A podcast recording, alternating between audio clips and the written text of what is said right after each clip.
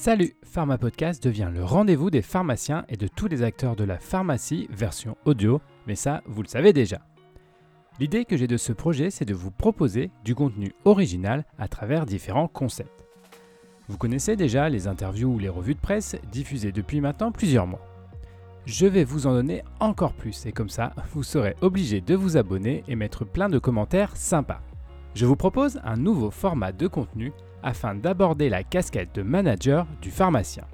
Car oui, quel que soit le mode d'exercice, le pharmacien se retrouve bien souvent propulsé à la tête d'une équipe. Pas facile alors d'appliquer les concepts du management sans faire de fausses notes. Je vous propose donc dans cette série de podcasts d'aborder les grandes thématiques autour du management en pharmacie. Si vous trouvez ce contenu sympa ou que le concept vous plaît et si en plus vous aimeriez qu'on travaille ensemble sur un projet, contactez-moi, je serai très heureux de vous accompagner. Et puis, si vraiment vous trouvez le concept de Pharma Podcast extraordinaire et que vous souhaitez nous aider à créer encore plus de contenu super cool, nous acceptons aussi le sponsoring. Tout cela est expliqué dans le blog mypharmapodcast.com.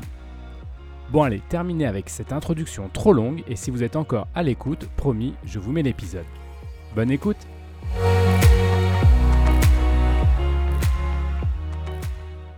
Pharmacien manager, combien d'entretiens faites-vous avec vos collaborateurs directs Le pharmacien manager doit adopter une posture de coach auprès de ses équipes. Cette approche nécessite d'adopter différentes actions qui permettent d'accompagner les membres de son service tout au long de l'année. La délégation et l'autonomie permettent à chacun d'atteindre les objectifs fixés tout en étant acteur actif des projets. Dans le kit du parfait pharmacien manager, la mise en place de points réguliers avec ses collaborateurs directs est un élément essentiel. Ces moments d'échange et de partage permettent de faire des moments d'étape sur l'avancement des projets. Le collaborateur doit ressortir de cet entretien avec le sentiment qu'il est sur le bon chemin et qu'il a le soutien de son responsable. Dans ce podcast, je vous propose de détailler pourquoi et comment le pharmacien manager, quel que soit son mode d'exercice, doit adopter absolument les rendez-vous mensuels avec ses équipes directes. Des points réguliers avec ses collaborateurs permettent de maintenir une dynamique d'équipe. Le manager doit adopter une approche coaching afin d'accompagner son équipe vers les objectifs fixés.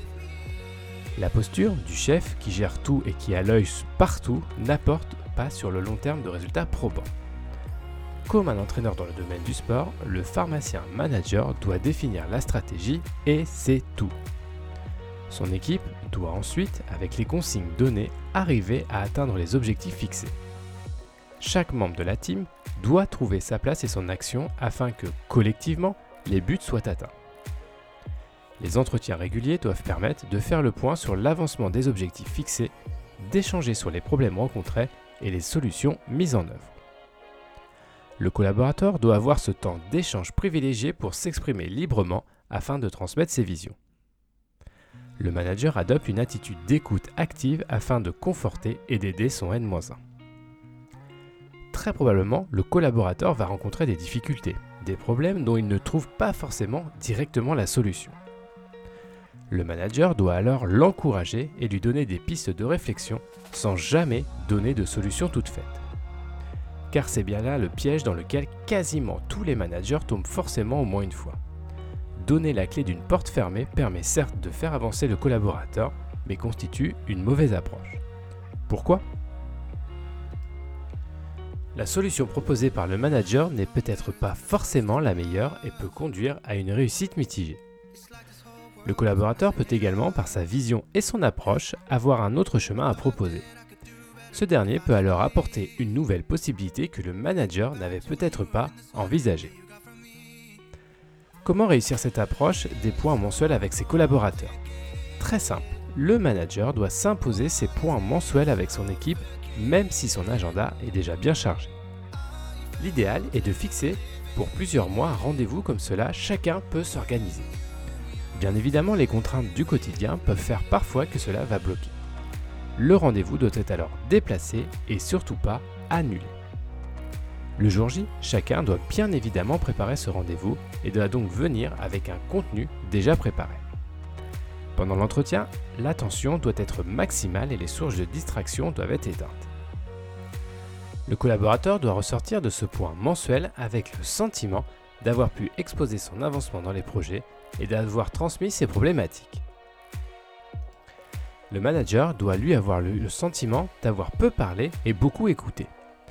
Une prise de notes sur le rendez-vous est indispensable afin d'avoir un historique des échanges et des points d'étape réalisés. L'important à retenir. Les points mensuels avec ses collaborateurs du premier cercle sont capitaux. Ce temps d'échange, d'écoute et de partage permet à chacun de faire le point sur les projets en cours. Le collaborateur est conforté dans son management de ses projets et des décisions prises. Il valide également les pistes de travail pour les semaines à venir. Pour le manager, ces rendez-vous confortent son rôle de coach dans ses équipes. L'échange permet de vérifier que les objectifs sont bien compris et que le maximum est fait pour les atteindre. En cas de difficulté, le collaborateur doit trouver tout seul les clés, même si parfois les solutions proposées ne correspondent pas forcément à sa vision. Admettre l'erreur permet de vraiment accompagner son collaborateur.